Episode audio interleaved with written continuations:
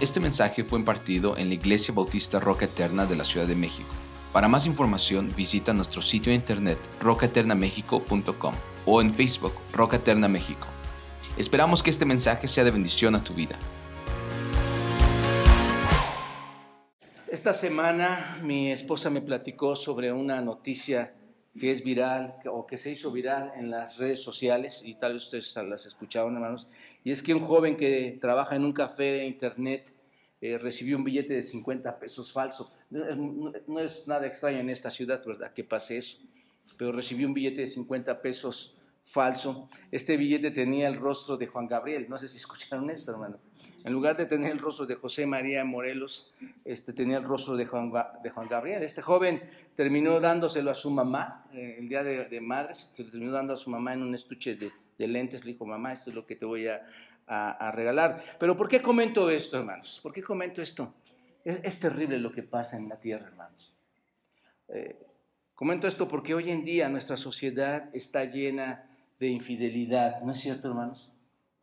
Realmente ya no puedes confiar en muchas personas. Hay demasiada infidelidad en la tierra. Básicamente, hermanos, no se puede confiar en los hombres, no se puede confiar en la gente. Ahora todo es desconfianza, ¿no es cierto? Donde quiera que te paras es desconfianza. La gente no solo se engaña, hermanos, en el sentido de falsificar billetes, no, qué bueno que fuera solamente esta área, pero la gente hoy en día, hermanos, se engaña aún en las relaciones matrimoniales, ¿no es cierto? El esposo engaña a la mujer, la mujer engaña al esposo. Y parece, hermanos, que esto se está volviendo algo muy cotidiano, ¿no es cierto? El ser eh, eh, esposos que adulteran y que se engañan unos a otros, engañando a sus propios hijos también. En el, en el asunto laboral no se diga, hermanos, empleados y empleadores también se engañan unos a otros, ¿no es cierto? hay una infidelidad en cuanto a estos tratos y muchos de nuestros niños, y por eso que quisiera, hermanos, que estuviéramos orando por ellos, muchos de nuestros niños hoy pudieran ser engañados para causarles algún mal, ¿no es cierto? el tiempo está así de, de complicado.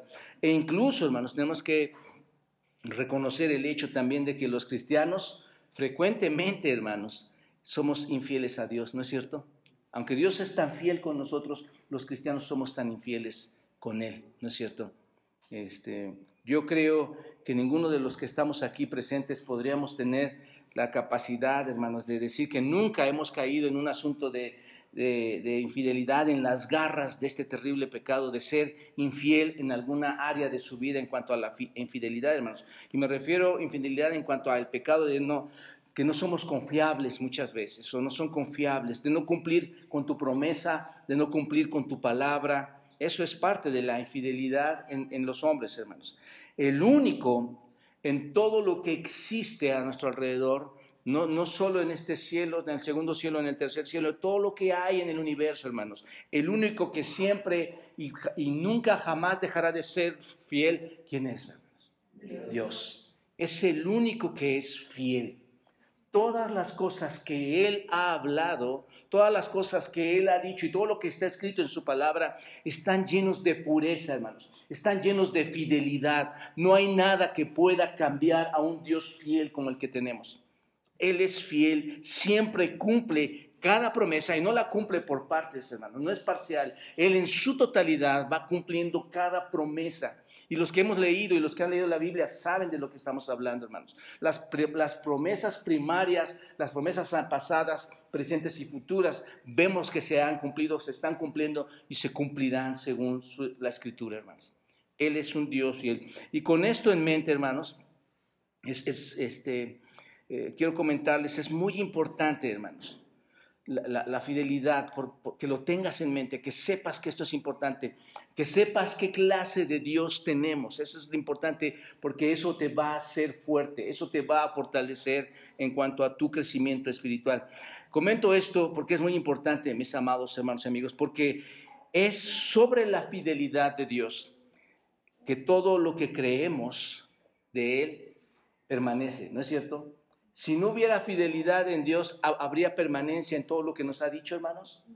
Todo está sustentado, diría yo, en su fidelidad. Si Él te ha prometido algo, lo va a cumplir, ¿no es cierto? Todo está sustentado en tu fidelidad. Deuteronomio capítulo 7, versículo 9 dice así, no lo lean, si quieren nada más anótenlo, dice, conoce pues que Jehová tu Dios es Dios fiel. Dios es fiel. Y segunda Timoteo, todos los que leyeron segunda Timoteo esta semana, en el capítulo 2, en el versículo 18, lo van a recordar cuando dice, si fuéramos infieles, Él permanece como, hermanos, fiel. Si fuéramos infieles, Él permanece fiel. Qué gran palabra, hermanos. Él no puede negarse a sí mismo. ¿Te das cuenta? Él sí es fiel. Así que la naturaleza de Dios, hermanos, le hace ser fiel. Su propia naturaleza le hace ser fiel. ¿Fiel a qué, hermanos? A su palabra, ¿no es cierto? Y, su palabra así será permanentemente, por todos los siglos, fiel. Un texto, hermanos, que es muy confortante, que me, me, me conforta a mí, y estoy seguro que a muchos de ustedes en cuanto a esto de la fidelidad, vayan a Jeremías, y este sí, véanlo, hermanos. Jeremías, eh, bueno, Lamentaciones escrito por Jeremías, Jeremías lo, lo comenta, pero Lamentaciones capítulo 3, en Lamentaciones capítulo 3, en el versículo 23, y vayan desde el 22, vean lo que dice ahí, hermanos. Versículo 22 del capítulo 3 de Jeremías dice, por la misericordia de Jehová no hemos sido, ¿qué, hermanos? Consumidos, porque nunca decayeron sus misericordias. 23, observen. Nuevas son cada mañana. ¿Qué dice, hermanos? Todos juntos. Grande es tu fidelidad. Grande es tu fidelidad, dice Jeremías. Yo diría, hermanos, que nuestra capacidad humana, cuando hablamos de la fidelidad de Dios, no nos permite ver esa gran magnitud de su fidelidad, ¿no es cierto? Si quisiéramos, eso es todo un estudio, hermanos, ver la fidelidad de Dios. Es una fidelidad pura, hermanos. Y a veces nuestra mente no puede ir más allá, no puede traspasar esta idea, hermanos, de, la, de lo grande que es la fidelidad de Dios y lo vamos a ir viendo un poco. Hebreos 10.13 dice, Hebreos 10.13 dice así, observen, vayan todos también, un texto importante, Hebreos 10, 10.23 hermanos, perdón, 10.23, observen lo que dice, Hebreos 10.23, mantengamos firme, observen, mantengamos firme sin fluctuar la profesión de nuestra esperanza. ¿Por qué? Porque fiel es el que prometió. ¿Te das cuenta de lo que dice aquí? Mantente firme en esta profesión, en todo en lo que tú estás viviendo como creyente, mantente firme en todo lo que es la esperanza. ¿Por qué, hermanos? ¿Por qué tienes que estar firme en la fe? ¿Por qué tienes que estar firme en todo lo que Dios te ha dicho que va a suceder, que va a acontecer? Hermano, la gente no está entendiendo que Cristo va a regresar, que lo ha prometido. Él dijo, vengo en breve, vengo en breve. Y, él, y, dice, dice el autor de Hebreos, manténganse firmes, no estén fluctuando, sí, no, sí, no. ¿no es cierto? Sino que dice, manténganse firmes en la profesión de nuestra esperanza, porque fiel es el que lo prometió. ¿Qué está diciendo, hermanos? Todo se va a cumplir.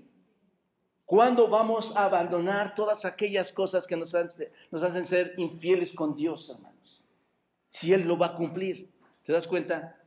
Y si recuerdan ustedes, hermanos, Él nos prometió salvarnos, ¿no es cierto? ¿En quién?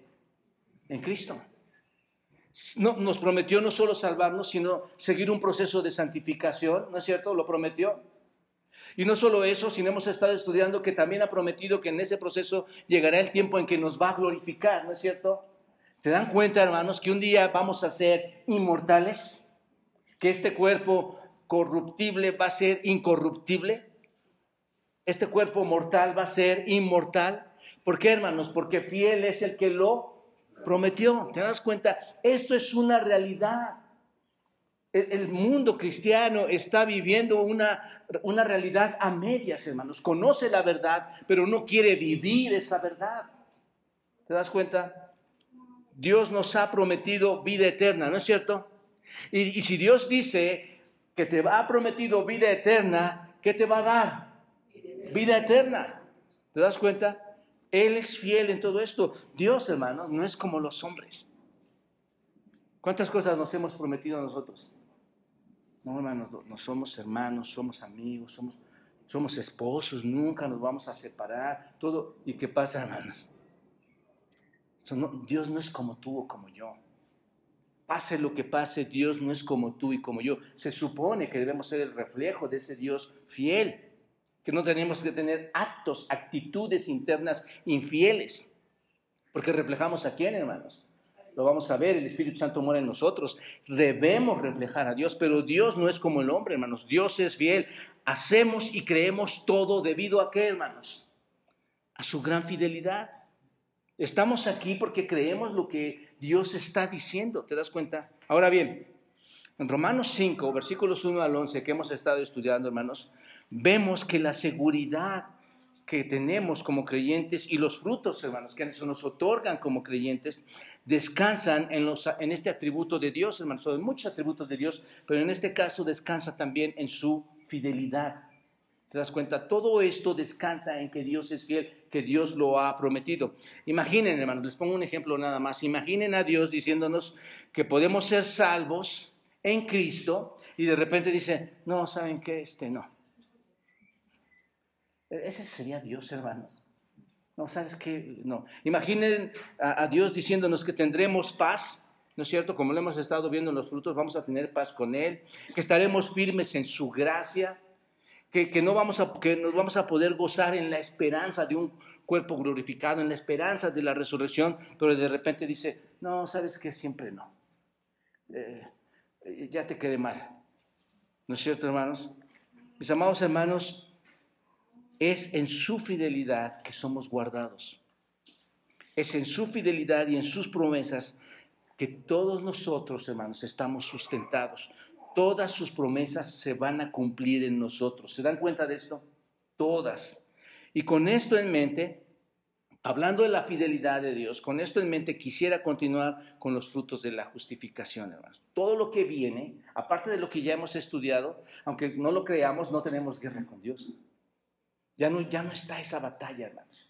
Estos tres frutos que vienen también son reales porque son fieles a la voz de Dios. ¿Te das cuenta?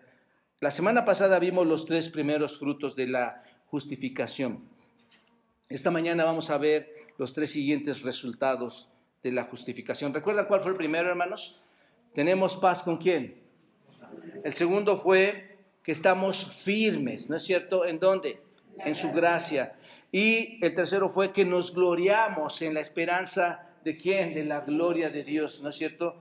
Ahora, hermanos, el cuatro fruto, que vamos a ver esta mañana es el amor de Dios se derrama. Impresionante, hermanos. El amor de Dios se derrama en nosotros. Antes de empezar, piensen, el amor de, de Dios se derrama en quién, hermanos. En estas vasijas inútiles. Se derrama algo muy superior a nosotros, hermanos. Solo que quiero que tengan eso es algo muy superior a nosotros, un amor muy especial. Digo, si se derrama en mí ese amor, yo lo que tengo que derramar, ¿qué es, hermanos? Amor. Amor que no proviene de mí, amor que proviene de quién? De Dios. ¿Se dan cuenta, hermanos? Esto debe empezar a cambiar nuestra forma de pensar, nuestra forma de vivir espiritualmente. Dice el versículo 5, y de ahí vamos a tomarlo del 5 al 8, dice, y la esperanza no avergüenza, ya lo vimos, porque el amor de Dios ha sido, ¿qué, hermanos? derramado. ¿En dónde? En nuestros corazones por el Espíritu Santo que nos fue dado. Vamos, esto es muy, muy potente. E, esto es, eh, déjame decirle, hermanos, esto rebasa mi intelecto. No sé si rebasa el tuyo. Yo no puedo comprender esto, hermanos, que ha sido derramado por el Espíritu Santo, me ha sido dado. De, hecho, lo primero que choca conmigo es, ¿qué clase de persona soy yo para recibir esto? ¿quién soy yo para recibir este amor? Y, en esas porciones. Versículo 6, porque Cristo cuando aún éramos débiles, a su tiempo murió por los impíos. Ciertamente apenas morirá alguno por un justo, con todo pudiera ser que alguno osara morir por el bueno. Pablo nos está dando la clave en el versículo 6, 5 hermanos, y luego 6, 7 y 8 refuerza lo que está diciendo en el 5, en la segunda parte. Versículo ciertamente apenas morirá alguno por el justo, con todo pudiera ser que alguno osara morir por el bueno. Y observen, mas Dios muestra su amor para con nosotros en que siendo aún pecadores, Cristo murió por nosotros. Aquí encontramos, hermanos, el cuarto fruto. Dios en este cuarto fruto comienza algo muy especial en tu vida y en mi vida. Es un comienzo de una relación de amor. ¿Te das cuenta? ¿Se acuerdan que al principio manejábamos, y en el, versículo, el capítulo 1 y el capítulo 2, manejábamos todo lo, todo lo sucio, todo lo feo que es el pecado, hermanos? ¿Recuerdan? Y que decíamos, no podemos empezar por el amor, sino que tenemos que empezar por, por el pecado al llevar el Evangelio. Hoy observen, hermanos, que Pablo ahora está hablando del amor. ¿Dios es amor? Sí. Pero ahora, ahora entendiendo los pecadores que somos, puedo entender el amor de Dios. ¿Te das cuenta? Qué interesantes Romanos en ese sentido. Así que aquí encontramos que Dios comienza una relación de amor contigo conmigo, que se extiende por cuánto tiempo esa relación de amor, hermanos. Por toda la eternidad. ¿Se dan cuenta? Esa relación nunca en el verdadero creyente va a acabar. Mis amados hermanos, nos hemos convertido en los poseedores, en los que hemos captado el amor, hermanos. Eso es lo que dice aquí, en este versículo. Somos poseedores del amor. El amor de Dios es derramado en dónde, hermanos? ¿En dónde? En nuestros corazones, recuerden, interiormente. ¿Se dan cuenta? ¿Por quién? Déjeme llevar esto aquí. Ha sido derramado en nuestros corazones por quién? El Espíritu Santo. ¿Se dan cuenta, hermanos? Por el Espíritu Santo que nos fue dado. Esto es importante, hermanos. Que nos fue dado. Y aquí una clave. ¿A quién se le ha dado el Espíritu Santo? Si tú estás aquí esta mañana, no quisiera pasar por alto, aunque lo llevo en la conclusión. Déjame decirte, sin el Espíritu Santo es imposible, es imposible que se te derrame algo del amor de Dios. ¿Te das cuenta de esto?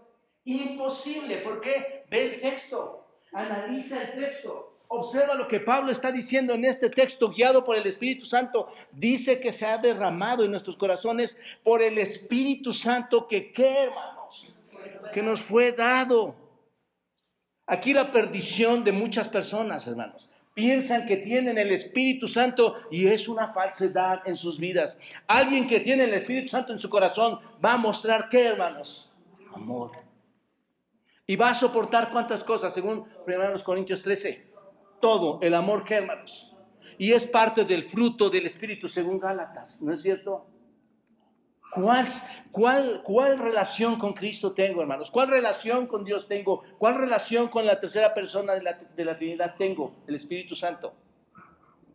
Hermanos, oremos, oremos unos a otros para que este tipo de pensamiento, este tipo de idea religiosa, moralista, se desvanezca y que sea el poder de Dios obrando a quienes de verdad se ha sido derramado el Espíritu Santo. ¿Se dan cuenta? Entonces, cuando te conviertes en cristiano, eso es a lo que quiero llegar, hermanos. Dios deposita qué cosa en nosotros, hermanos. Dios nos deposita qué, hermanos. El Espíritu Santo nos es dado. Cuando nos convertimos en Él, el Espíritu Santo, por eso no puede haber tantas variables de conducta en nosotros. Pase lo que pase, no puede haber variable de conducta, hermanos. Porque es Dios morando en ti. ¿No te das cuenta de esto? Es Dios mismo morando en ti. Y Dios no es ese tipo de persona. Así que te conviertes en cristiano, Dios hace algo, hermanos. Y muy importante esto. Deposita el Espíritu Santo en tu vida. ¿Te das cuenta? Pablo lo llama, y cuando hemos leído Efesios en el capítulo 1, cuando dice, habiendo recibido el Evangelio de Salvación y habiendo creído en él, fuiste sellados por el Espíritu Santo, que son las arras. En el griego es arragón, arrabón, lo que significa, moarra, arrabón, es lo que significa las arras de Efesios capítulo 1, versículo 13. Y arras, hermanos, significa el anillo de compromiso. ¿Se dan cuenta de la fidelidad de Dios, hermanos? Ese anillo de compromiso significa un pago inicial o significa una garantía. Eso es lo que son las arras, hermanos. Esto es cuando te conviertes en cristiano, ¿qué es lo que se te da entonces, hermano? Una garantía. ¿no es cierto? Una garantía. ¿Y esa es la garantía de qué? ¿Cuál es la garantía que te da Dios al depositar el Espíritu Santo en tu vida? la garantía de tu gloria final, ¿no es cierto? Un día serás glorificado. Y no solo eso, hermanos, es la garantía de tu salvación final, porque hemos sido salvos, pero literalmente, hermanos, esto va a terminar el día que estemos en la presencia del Señor. Y con esa garantía no solo viene la garantía de nuestra salvación, sino la garantía de que un día vamos a estar en dónde, hermanos? En su presencia, en el cielo, la garantía de la perseverancia, la garantía de la seguridad que tenemos en Dios. Y esa garantía no es otra cosa más que qué, hermanos, no es otra cosa más que el Espíritu Santo, ¿qué, hermanos? Morando en dónde? En nosotros. Esa es la garantía. Es lo que dice Efesios. Se nos ha dado esa garantía, el Espíritu Santo que se nos ha dado a todos los cristianos. Y el Espíritu Santo, hermanos, cuando llega entonces, cuando nos es dado a nosotros, llega a nuestra vida, ¿qué hace entonces el Espíritu Santo según este texto? Produce en nosotros esa conciencia del amor de Dios. ¿Te das cuenta? Él llega y, y, produce en nosotros ese tipo de amor. Si existe una cosa más increíble, hermanos, y maravillosa en el cristiano, en algo que le acontece al cristiano, ¿qué es, hermanos? Es que Dios nos ama. Es que Dios te ama a ti, es que Dios me ama a mí. Eso es impresionante, hermanos. Si algo le acontece al cristiano es eso, que Dios te ame de esa manera. ¿No es verdad, hermanos? ¿Por qué? Porque lo que dice aquí es que Dios está asegurando que, hermanos, en nuestros corazones o a nuestros corazones que le pertenecemos. ¿No es cierto? Está garantizando que le pertenecemos a Él y, cuando le pertenecemos a Él, Él está derramando su amor en quién, hermanos? En nosotros. ¿no? En Romanos 8, capítulo 8, versículo 14, lo vamos a estudiar más adelante, unas semanas, pero Romanos 8:14, solamente para que tengan una probada de esto, dice, lo tienen más adelante, Romanos 8:14 dice, porque qué hermanos? Porque qué? Porque todos los que son qué hermanos? Guiados, observen, subrayen estas palabras hermanos, porque todos, ese todos no implica todos hermanos, lo vas a ver, porque todos los que son qué? Guiados por quién hermanos? Por el Espíritu de Dios, estos que son, hermanos, son hijos de Dios. Entonces, puedo ver el texto, hermanos, y esto concluyo que no todos son hijos de Dios, solamente aquellos que, ¿qué? Que son guiados. Ya, ya vamos viendo, hermanos, ahí, ¿verdad? El texto lo estamos analizando. Solo los que son guiados por el Espíritu Santo. Aquí vale hacernos, vale la pena hacernos una pregunta, hermanos. Una pregunta muy personal, muy individual. ¿Alguna vez ¿Has sido guiado por el Espíritu de Dios? ¿Alguna vez el Espíritu de Dios que se te ha otorgado te ha guiado en alguna situación, circunstancia de la vida? Mira, bien hermana, bien. Si alguna vez has sido guiado para hacer alguna cosa que glorifique a Dios, no es más que el Espíritu de Dios haciéndolo en ti. ¿No te das cuenta de esto? Si alguna vez has sido guiado para tener un comportamiento en tu humanidad, para tener un comportamiento justo, como el que Cristo nos ha enseñado, hermanos, no es más que la guía del Espíritu Santo. ¿No es cierto? Si alguna vez has tomado la palabra de Dios con verdadera eh, este, intención de estudiarla, de escudriñarla, de respetarla, de obedecerla, y has tenido un deseo intenso de terminar, al terminar de estudiarla, de leer, de, orar a Dios y pedirle perdón y pedirle su ayuda, si has tenido eso alguna vez, entonces quiere decir que el Espíritu de Dios te está guiando. ¿Te das cuenta de esto? Porque no lo podrías hacer tú. Tú nunca lo podrías haber hecho así. Hay gente que lo hace, pero es, es sin ningún poder. Porque no se le ha, ¿qué? Dotado de ese Espíritu Santo, ¿te das cuenta? Así que adorar al Señor Jesucristo con todo tu corazón, hacer cualquier otra cosa que, que, muestre justicia en tu vida, no significa más que la guía del Espíritu Santo en tu vida. ¿Te das cuenta de esto? Es por eso, hermanos, que es fácil saber quiénes no son guiados por el Espíritu Santo porque con sus hechos y su conducta muestran que no hay un espíritu que les está guiando a una verdadera relación tanto con Dios como, con los hombres. ¿O qué piensan ustedes, hermanos? ¿No es así? Así que si hemos sentido la guía del Espíritu Santo, entonces sabemos una cosa, hermanos, que somos qué? Hijos de Dios. Esto es clave, hermanos. Esto es clave. No andes por la calle diciendo que eres un cristiano cuando tu comportamiento no es guiado por el Espíritu Santo. Oramos, no, rechazamos a nadie de este tipo. La iglesia se hable para esto, hermanos, para que todas las personas que no tengan al Espíritu lo puedan tener como tú o como yo, aún siendo imperfectos. Esto no nos declara perfección, ¿no es cierto? Estamos en ese proceso que Dios ha prometido, santificación progresiva. Estamos en el proceso de ser glorificados en algún tiempo. Hermanos, vean la situación en el mundo y no me cabe duda que Cristo está pronto en llegar.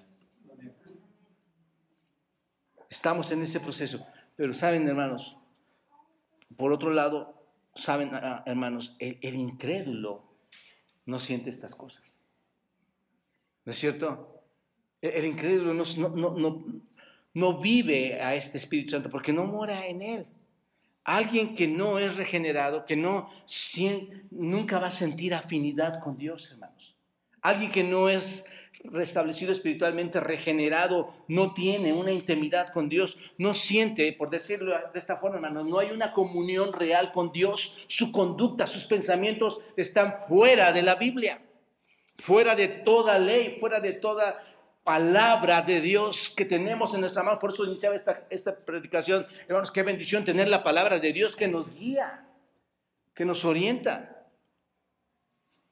Para ser más claros, hermanos, podemos saber en nuestras mentes que estamos en paz. Ya lo vimos, primer fruto. Tú puedes, ah, yo tengo paz, lo sabes en tu mente. Que estás en paz con Dios, que estamos en gracia, ¿no es cierto? Que hemos sido redimidos para una gloria futura. Un día seremos cuerpos glorificados. Pero Dios, hermanos, cuando tú lees este texto, Dios va más allá de eso. Y dice, no solo quiero que tú andes por la calle pagando y sabiendo que te he dado paz, que tienes gracia en el Señor, que hay una seguridad de la gloria venidera. No solo quiero que sepas eso, no solo quiero que, que sea una revelación, que sean hechos, quiero que lo sientas en tu corazón. ¿Te das cuenta de este texto? Ahora, porque ¿dónde va el Espíritu, hermanos? ¿Dónde derrama todo su amor?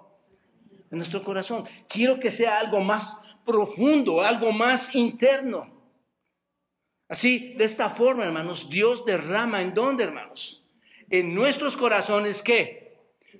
Ahora tiene sentido el texto, hermanos? Dios derrama ahora porque quiere que vayamos más allá, en lo más íntimo, en lo más profundo. Dios derrama ahora en nuestros corazones, ¿qué? Amor, amor, ¿Por medio de quién? Del Espíritu Santo.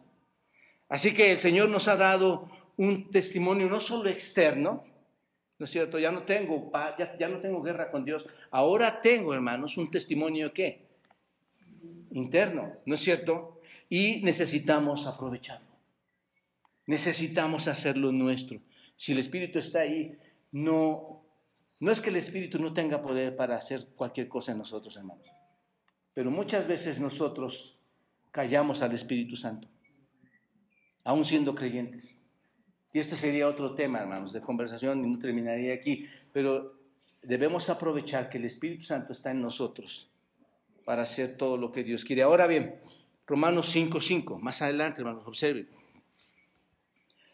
Dice, porque el amor de Dios ha sido, el 5, el 5 está bien, porque el amor de Dios ha sido qué, hermanos? Observen esto. ¿Ha sido qué? Derramado. ¿En dónde? En nuestros corazones. A decir, pastor, ya lo explicó. Déjenme decirles esto rápidamente. La palabra derramado, esta palabra derramado en, en nuestros corazones, nos lleva a la idea de que, hermanos, ¿qué piensas cuando dice que ha sido derramado? Se derramó, ¿no? Se derramó todo esto. Estas son palabras importantes en la escritura, hermanos. Nos lleva a la idea de que si algo excesivamente se ha derramado, no es, este es el punto, hermanos, no es que Dios agarra una botellita de su amor, un gotero y empieza a decir, voy a dar unas gotas de amor. Voy a chorrearte un poquito de mi amor. No es lo que yo veo en este texto, hermanos. Él no agarra y da a cuentagotas el amor. Dios no es como nosotros, insisto hermanos, esto es, este es el comparativo más fiel. Dios no es como nosotros. ¿Cómo lo hacemos nosotros, hermanos? ¿Cómo derramamos nuestro amor? A cuentagotas. Depende, ¿no? si tú me caes bien pues, y hay intereses personales, pues voy a derramar mi amor más contigo que con el otro, ¿no? Hermanos, ahí está el verdadero amor de Dios, hermanos. Nosotros lo hacemos de esa manera, ¿no es cierto? Pero Dios no lo hace así. Él lo derrama como, hermanos, profusamente. Él lo derrama abundantemente. ¿Te das cuenta de esto? Y un texto que nos deja ver claramente cómo es que ese amor se derrama. Vayan todos aquí y subrayen este texto muy importante, Juan capítulo 7, Juan capítulo 7, versículos 38 y 39. Observa lo que dice este texto. Juan capítulo 7, 38, 39. Todos lo tienen ahí listos, hermanos, hablando de este amor que se derrama. Dice Juan 7, 38. El que cree en mí, como dice la escritura, ¿qué dice, hermanos? En su interior, ¿qué va a correr? Unas cuantas gotas, ¿no? ¿Qué dice? En su interior, esto lo habla el Señor Jesucristo, hermanos, y es fiel a su palabra. En su interior, ¿qué va a correr, hermanos? Ríos de agua viva. Ríos de agua viva. Esto dijo, ¿de quién, hermanos? ¿De quién estaba haciendo referencia? ¿De quién estaba haciendo referencia? Aquí está, hermanos. ¿De quién estaba haciendo referencia? Del Espíritu Santo. Lo mismo dice Juan. Esto dijo del Espíritu que había de recibir. ¿Te das cuenta? Subrayen eso, hermanos, del Espíritu que habían de recibir. ¿Quiénes, hermanos? Los que creyesen en Él. ¿Te das cuenta? Pues aún no había venido el Espíritu Santo porque Jesús aún, porque Jesús no había aún sido glorificado.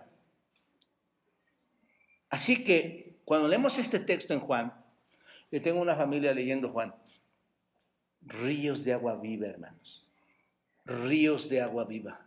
No pierdan de vista eso en sus vidas. Ríos de agua viva. Así que cuando vemos nuestros corazones aquí, hermanos, nuestros corazones están llenos de algo, del sentido del amor, cuando el Espíritu de Dios nos es dado, ¿no es cierto? No es que digas, es que es insoportable, no puedo amar a esa persona. ¿Cómo? Esto no es compatible con lo que estamos acabando de leer, hermanos. ¿Qué se derramó en nosotros? Amor. Entonces, qué maravillosa verdad tenemos aquí, hermanos. Y una pregunta aquí, para ti.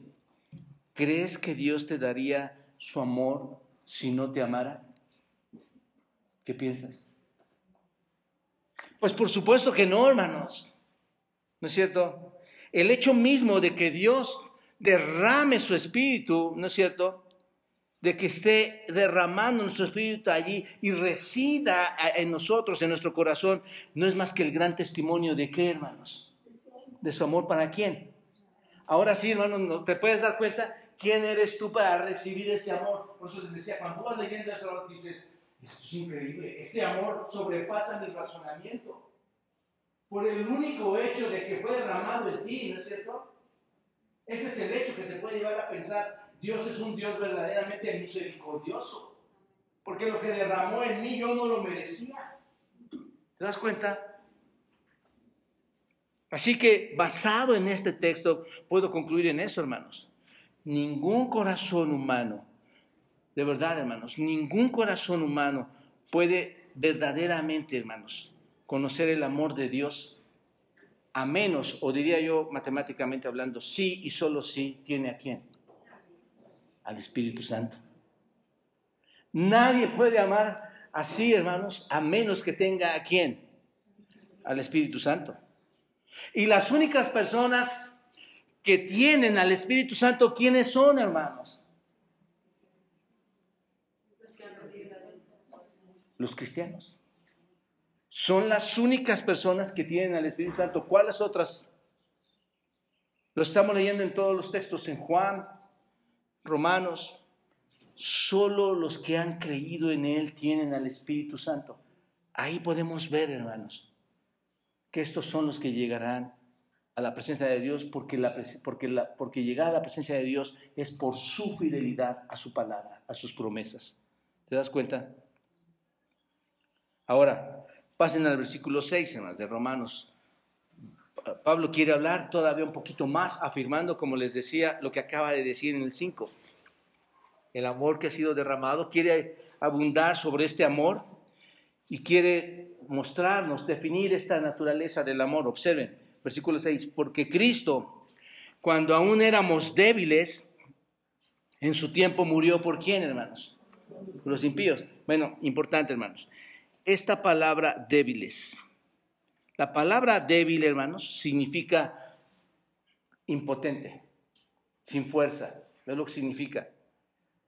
si significa sin fuerza, la pregunta aquí obvia es, porque cuando aún éramos débiles, ¿no es cierto? Cuando éramos sin fuerza, ¿para qué? Eso es lo que nos deberíamos preguntar. ¿Soy débil para qué? ¿Por qué me dice que soy débil cuando yo era débil? ¿Para qué? Sin fuerza para hacer nada que pudiera agradar a Dios, hermanos. Somos débiles, sin fuerza para hacer algo que pudiera agradar. ¿O tenías fuerza antes de tener a Cristo para agradar a Dios? ¿Hay algo que, te hiciera fuerte para agradar a Dios? En lo absoluto, hermanos. Si tú entiendes la caída, entiendes que no hay nada que pueda complacer a Dios para, para llevarte a su paz, para llevarte a su gracia, para llevarse a tu gozo, o mucho menos para darte su espíritu. ¿Te das cuenta de esto? No hay fuerza. Eso es lo que significa, hermanos. No hay nada para hacer que complazca a Dios.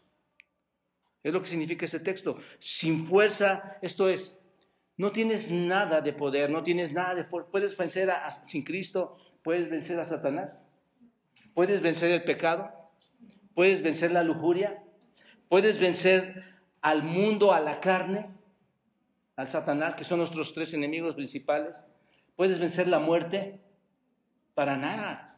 Sin fuerza nunca vas a poder tú por tus propias fuerzas vencer el infierno, ¿o sí? No lo vas a lograr. Vivir, ¿quién de ustedes quiere vivir una vida recta, hermanos? Que dice, ya basta, se acabó. Eres débil. Eres débil, porque para, para ser fuerte, ¿qué necesitas? El Espíritu de Dios. ¿Te das cuenta? Entonces, no teníamos, piénsenlo hermanos, ninguna capacidad moral en absoluto. Éramos qué?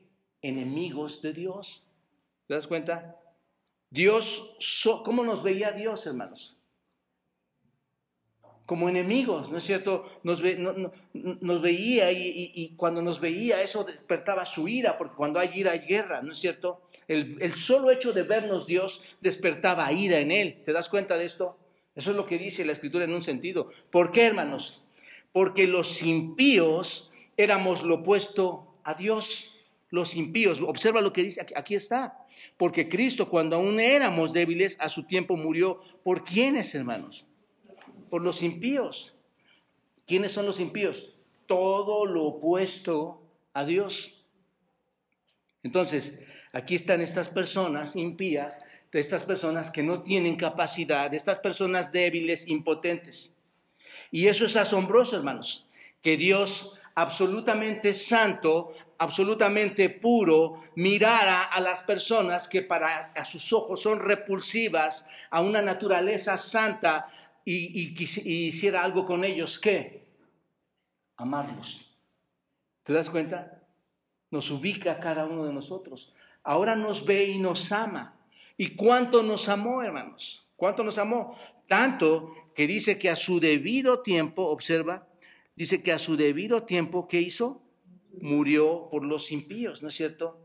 En el momento, hermanos, correcto, en el debido tiempo, en el momento en que Dios eh, prescribió Cristo, ¿qué hermanos? Murió por quienes? Por los impíos. ¿Llegó ese tiempo? ¿Fue fiel a eso? ¿No es cierto? Desde el Génesis 3 lo vemos, hermano. Esa batalla entre esas simientes, prometido que un día eh, eh, él iba a vencer a toda esa maldad. Así que te lo pongo de esta manera, nosotros como humanos, como personas humanas que somos, podríamos entender que Dios amara a alguien que es bueno, ¿no es cierto? Ah, bueno, es que lo ama porque es bueno. Ama a esa persona porque es una persona pura, es una persona piadosa. Pero el misterio, hermanos, de todo esto, el misterio del amor de Dios que es grande, el misterio del amor divino, es que Él amaba a las personas que eran lo opuesto de todo eso. ¿A quiénes, hermanos? ¿A quiénes amaba? A los impíos. ¿Te das cuenta quiénes son esos? ¿Quiénes son esos impíos, hermanos? Digo, debemos estrecharnos las manos y decir felicidades, ¿no? Somos estas personas nosotros. Son esas personas a las que sus santos ojos no pueden ver. Pero en su amor y en su misericordia y en su gracia, hermanos, en su tiempo, en el momento correcto, ¿no es cierto? Aquel, aquel, en aquel tiempo en que Cristo fue a la cruz, en aquel tiempo que fue crucificado, su sangre derramada, su cuerpo atravesado, y él dijo, voy al Padre, todo ha sido consumado. En ese tiempo, hermanos, en ese preciso tiempo, Él murió por ti. Dios tenía el tiempo exacto. ¿Te das cuenta de esto? Así que Dios no nos menospreció, hermanos. ¿Se dan, cuenta del amor tan derramado que nos está haciendo ver Pablo aquí, hermanos? Dios no nos, no, nos menospreció. ¿Qué son los impíos? ¿Qué son, hermanos? Cosas impuras delante de Dios. Y Dios no nos preció, no nos dijo como tú, cuando, cuando tú cuando yo hablamos de otras personas, es que son insoportables.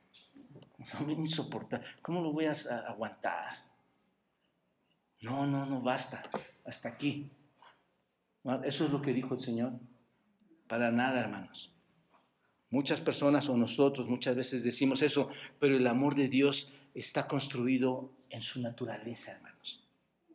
Es parte de sus características, es parte de, su divinidad, hermanos. Para que cuando tú y yo naciéramos, viene un bebé. Esto lo hizo para que cuando alguien existiese en esta tierra, hermanos, sea amado y no despreciado. ¿Te das cuenta de esto? Impresionante, hermanos. Aun cuando no hubiera nada que te haga bello a los ojos de Dios, Él te va a amar. ¿Te das cuenta? Mira, y esto lo, respalda el versículo 7 de este mismo Romanos 7. Observa, mira lo que dice el verso 7. Ciertamente, apenas morirá alguno por un justo. Con todo pudiera ser que alguno osara morir por el bueno. Esto quiere decir, hermanos, que los hombres, muy rara vez diría yo, van a morir por un hombre justo, ¿no es cierto? O sea, puede, ocurrir, pero muy rara vez alguien va a morir por un hombre justo. A veces en, nosotros, en nuestro círculo humano, ¿no es cierto? Este, pudiera haber alguien que quiera morir o va, o va, a morir por una persona aparentemente buena, una persona buena, hermanos. En otras palabras, alguien podría dar su vida por el bien de otra persona, ¿no es cierto? Es lo que dice el versículo 7 en un sentido. Pero el punto principal, el punto del versículo 7, hermanos, es que nadie, y cuando digo nadie, es nadie, hermanos, nadie va a morir por una persona mala, nadie más que Dios. ¿Te das cuenta? Solo Dios muere por aquellos impíos. Y esto lo dice, ahora tiene sentido el versículo 8, no sé si me explico hermanos. Vayan al versículo 8, dice, unos van a morir, uno, uno podría morir por alguien que más o menos es bueno pero alguien que muera por alguien malo no, no existe. Y observen en el versículo 8 lo que dice, mas Dios muestra su amor para con nosotros en que siendo que hermanos, aún constantes, viviendo como pecadores, siendo malos delante de Él, repudiados, ¿no es cierto? Aún siendo malos, aún siendo pecadores, ¿qué pasó hermanos? Cristo murió por nosotros. ¿No es esto gracia, hermanos? Esto es un tremendo versículo. Dios quiere, eh, o, Dios que es tan, tan, tan santo, hermano, diría tan infinitamente santo, que, que, es de ojos tan santos, tan puros, que no puede contemplar el mal, que no puede mirar la iniquidad de las personas, el Dios que odia todo pecado, el Dios que odia toda acción maligna, todo pensamiento malo, toda palabra mala que sale de ti. Ahora ese Dios muestra que, hermanos, un amor divino por quién? Versículo 7. Por, los impíos. 6. Por los impíos. ¿Te das cuenta? Dios dice apenas ciertamente, este, alguno podría, no, en el 8 hermanos, en el 8. Mas Dios muestra, aquí está la palabra hermanos, mas Dios muestra significa que él, él al mostrar, él probó algo, él probó algo al mundo. ¿Qué, probó al mundo, hermanos? Él probó la naturaleza de su amor. Él probó el nivel tan alto de su amor, es lo que significa aquí. Porque mientras aún éramos, ¿qué, hermanos? Aún siendo pecadores, ¿qué pasó? Cristo murió por nosotros. eso es increíble, hermanos. lo que llena el corazón del creyente es el amor de Dios. ¿Te das cuenta? Ese amor derramado en nosotros. ¿Y qué tipo de amor es ese, hermanos? Es el amor donde Dios en su gracia extiende su mano por medio de nuestro Señor Jesucristo para redimir a quién, hermanos? Al impío. Así de grande es ese amor. ¿Te das cuenta de esto? Si tú te logras ver, si tú logras ver tu pecado, vas a ver la magnitud del amor de Dios. Cuando tú entiendas tu pecado, vas a ver la grandeza de la magnitud del amor de Dios. Pero como nosotros, hermanos, nos ofende que nos digan cuán pecadores somos o se nos haga la observación de qué tipo de pecadores somos, nos ofende tanto, tanto nos ofende, hermanos, que no podemos llegar a ver el amor de Dios. Por eso hablaba a los fariseos, ustedes son ciegos porque no quieren ver esa verdad, son guías de ciegos. ¿Te das cuenta? Necesitamos ver nuestra pecaminosidad para entender el amor de Dios, hermanos. Tú, tú y yo no merecíamos absolutamente nada. Estamos sentados aquí como si lo mereciéramos, hermanos. De hecho, cuando se invita aquí a alguien, pareciera que se, les invita porque lo merecen tanto, hermanos. Pero ¿qué mereces tú y yo? Nada. Nada. Un quinto fruto. Dice que seremos librados del juicio de Dios. al ser justificados, llega esto también a nuestras vidas, hermanos. Pues mucho más, dice el versículo 9 y después mucho más, estando ya justificados en su sangre, por él seremos salvos de la ira. Porque si siendo enemigos fuimos reconciliados por Dios por la muerte de su Hijo, mucho más estando reconciliados seremos salvos por su vida. ¿Te das cuenta? Lo que Pablo, hermanos, está diciendo aquí es que hemos sido justificados por su sangre. ¿Cuándo fuimos justificados por su sangre, hermanos? En el pasado, ¿no es cierto? Ya Cristo murió por nosotros y todos los que hemos creído hemos sido justificados en el pasado. Y seremos salvos de la ira de Dios. ¿Cuándo, hermanos? ¿Cuándo vendrá esa ira? En un futuro. ¿No es cierto? A través, seremos salvos de esa ira a través de nuestro Señor Jesucristo. Entonces, la salvación por definición, hermanos, es una salvación que se da en el pasado, en el presente y en el futuro. ¿Se dan cuenta? Así que, debido a que fuimos hechos justos con Dios por la sangre de nuestro Señor Jesucristo, seremos salvos de la ira, la ira venidera a través de nuestro Señor Jesucristo. Eso es lo que, va, lo que es la salvación, hermanos. Y la ira por venir, ¿cuál es, hermanos? Es el lago de fuego. ¿No es cierto? Hemos leído Apocalipsis y en Apocalipsis 20, 15 dice, y el que no se inscrito en el libro de la vida fue lanzado a dónde, hermanos? Al lago de fuego. Ahí estará la ira. Ese es otro tema también, hermanos, pero ahí está la ira del Señor. Ahora bien, esto es misericordioso, hermanos, porque la ira de Dios, que debía haberse, haber sido derramada en quién, hermanos? En nosotros, sobre cada uno de nosotros, fue derramada en dónde, hermanos? sobre el Señor Jesucristo. ¿Se dan cuenta? Esa ira fue derramada en Él. Y cuando ponemos nuestra fe en el Señor Jesucristo, esa ira se va, esa ira se, se deja a un lado y nosotros ya no somos hijos, dice Efesios, que ya no somos hijos de qué, hermanos? De, según el capítulo 2 de Efesios, ya no somos hijos de ira, como lo llama Pablo ahí. Así que hemos sido salvados de la ira de Dios por esa maravillosa promesa del Señor. Ningún ¿qué, qué, cristiano va a ser juzgado, hermanos, para esa ira? Ninguno. Ninguno. El verdadero cristiano nunca va a ser juzgado, ni va, de, entrada te digo, nunca conocerás la ira de Dios. Mientras seas hijo de Dios, nunca conocerás la ira de Dios. ¿Te, te, lleva te llena de gozo eso, hermano? toda la furia de su ira por todo tu pecado, por todo mi pecado como cristianos, fue derramado en Cristo, hermanos. ¿Se dan cuenta? Ahora bien, ¿cómo es que todo esto es verdad? ¿Cómo es que todo esto es cierto? Bueno, versículo 10, observen. Porque siendo enemigos, fuimos reconciliados con Dios por la muerte de su Hijo, mucho más estando reconciliados seremos salvos por su vida. Este es un versículo impresionante, hermanos. Observa, Vamos a describirlo. Si Dios nos reconcilió consigo mismo cuando éramos sus enemigos, ¿no es cierto? Éramos enemigos, nos reconcilia. Les pregunto, hermanos, ¿no creen que Él nos guardará ahora que somos sus enemigos? ¿Qué piensan? Si siendo enemigos nos reconcilió, ahora que somos más que eso, más somos sus amigos, hermanos, ¿no nos va a guardar Él? Claro. El punto es este, hermanos. Cuando Él nos reconcilió, éramos, ¿cómo? ¿Cómo éramos cuando, cuando Él nos reconcilió? ¿Buenos? Éramos miserables, ¿no es cierto? Éramos malos. ¿Qué dice eh, Romanos? Éramos impíos, éramos pecadores, ¿no es cierto? Éramos, éramos pecadores impotentes, no teníamos poder de nada, hermanos. Nunca somos más malos que como fuimos antes. ¿Se dan cuenta de esto? Bueno, y si eso no, no fue un obstáculo para que el Señor nos reconciliara en el pasado, hermanos, con Cristo, no representa tampoco ningún obstáculo para, para mantenernos reconciliados ahora en este presente. ¿Se dan cuenta de esto? ¿Entendemos esto, hermanos?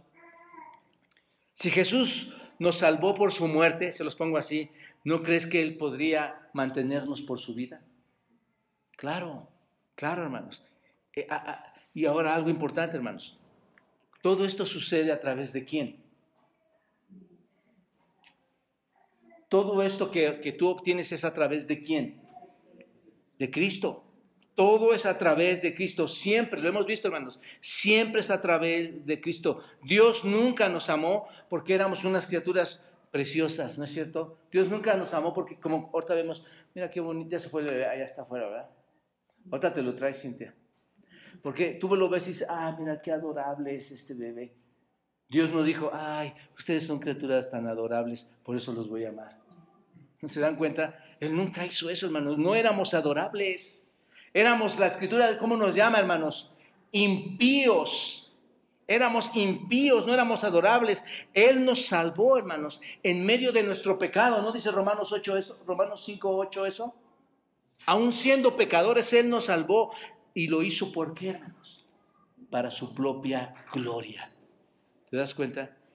Él se glorifica en esto para mostrarnos que Él es un Dios glorioso, que Él es un Dios amoroso, que Él es un Dios misericordioso y para exhibirse para toda la eternidad como ese Dios, hermanos.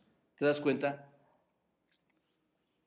Así que no es nada que nosotros hayamos hecho. Es todo en Cristo. Y un último, y un último fruto, hermanos. Observen, versículo 11. Tremendo también, lo voy a tratar de sintetizar aquí, hermanos versículo 11.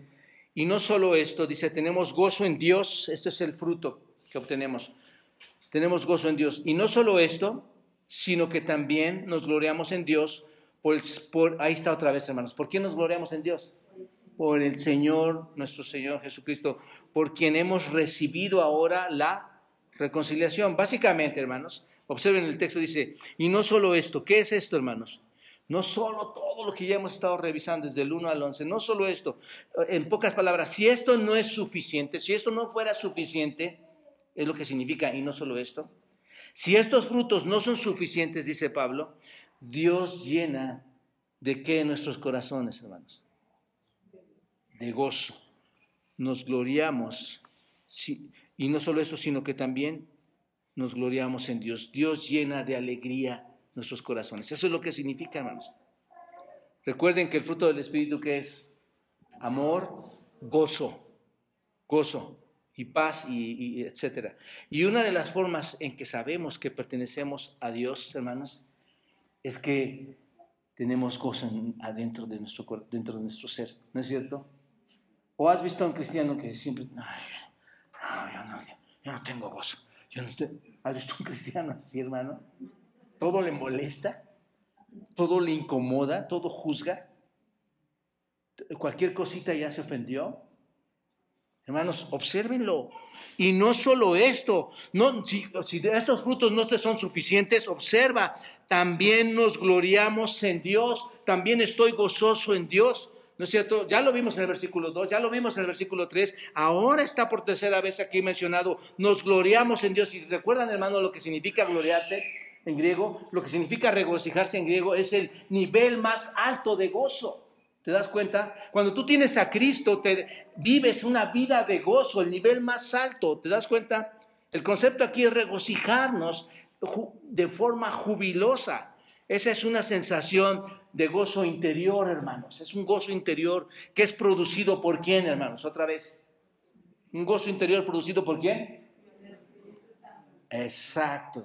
Hermano, tú tienes 10 en esta clase. Tú me sigues en esta clase. Porque recuerden, hermanos, el contexto es que, ¿quién nos, qué es que ha sido derramado en nosotros y por quién? El amor. Hermanos, si estamos derramados en amor, ¿cuál tristeza va a haber? Cuando vengan las grandes tribulaciones, ¿cuál tristeza va a haber, hermanos? Cuando venga la muerte de nuestra vida o nuestros seres queridos, ¿cuál tristeza va a haber? Nada. ¿Por qué, hermanos? Porque si no te ha sido suficiente, Dios, aún siendo impío, derramó gozo en tu corazón por medio del Espíritu Santo. ¿Te das cuenta? El gozo del creyente, hermanos, está todo en Dios.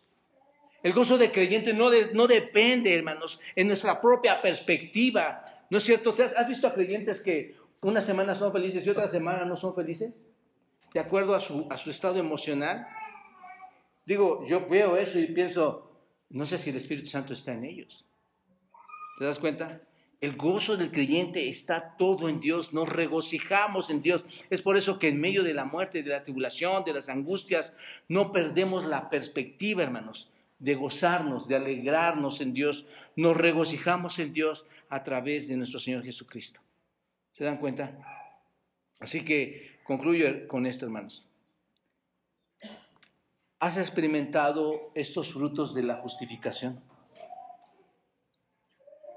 ¿Has, experimentado este, por lo menos estos seis? Porque seguro que hay muchos más, hermanos. Si no los has experimentado, y esto es muy clave, hermanos, a ver, ahora sí es este examen, no es conclusión, es examen.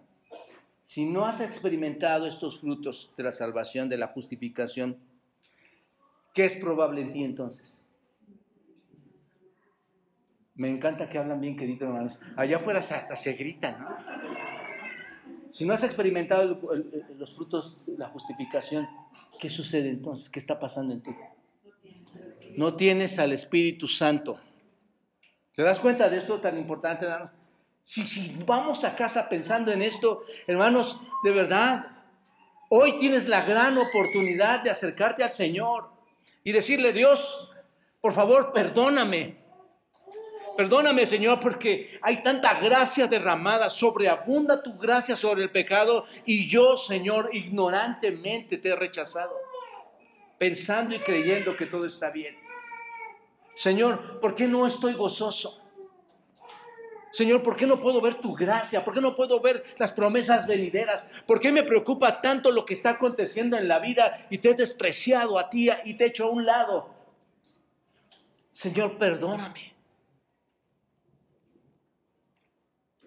amigo, no eres cristiano. Si no están esos frutos, no eres cristiano. Y si no eres cristiano, no tienes el Espíritu Santo. Cristo, mi amigo, quiere que entres a esa relación de salvación. ¿Te das cuenta? ¿Cuándo? Hoy, en el pasado, y no solo en el pasado, en el presente y en el futuro. Esa es, esa es la salvación. Es pasada, presente y futura. No salgas de aquí y digas, no, no lo creo, no lo necesito. No te aferres a tu egoísmo. No te aferres a tu propia pecaminosidad, a tu propia sabiduría. Obtén la salvación en Cristo. Por eso la iglesia está aquí. La iglesia está para compartirte estos mensajes, para decirte que Cristo quiere que te acerques y, y que te goces de estos maravillosos frutos de justicia una vez que hayas sido salvo. ¿Cuáles son, hermanos? Paz, gracia, esperanza, el amor de Dios en ti, ¿no? derramado a tu corazón por el Espíritu Santo y, libre del juicio, ¿no es cierto? Venidero y un gozo en Dios en todo momento. Padre, gracias por este tiempo. Gracias por tu palabra tan especial. Parece, Señor, a veces tan repetitiva, pero es tan especial, tan única, Dios, que podemos tratar cada tema, Señor, y, y en todo profundizar y llegar a conclusiones grandes, Dios, que solo tu Espíritu nos puede llevar. Te pido, Dios, por aquellas personas que están aquí esta mañana, que tú obres en su corazón, que tal vez están pidiendo gozo y paz, Dios, y gracia, pero no, no, no, no se han percatado, Señor, que el Espíritu no mora en ellos, que han tenido una relación superficial de acuerdo a sus pensamientos, Dios, a sus obras, y que nunca ha habido un cristianismo verdadero. Eso no los hace menos aptos que nosotros o que otros, Dios, sino que los hace, Señor, estar en esa preciosa lista en la que tú, por gracia, puedes salvar, Señor. Solo dales, Padre, entendimiento para que reconozcan esta verdad. Que abandonen ya todo pecado, Dios. Todo pecado que, que acostumbran o acostumbramos justificar, Señor. Permíteles, Padre, quitar esa ceguera espiritual y que tu espíritu les muestre, Señor. No solo ese derramamiento de amor, sino todas aquellas verdades que en tu palabra están y que deben ser resguardadas en nuestro corazón para obediencia, Señor. Bendice tu iglesia, Padre y gracias por darnos esta maravillosa mañana juntos. Que tu palabra sea tan, tan precisa en nuestras vidas, Señor. Te agradecemos. En Cristo Jesús. Amén.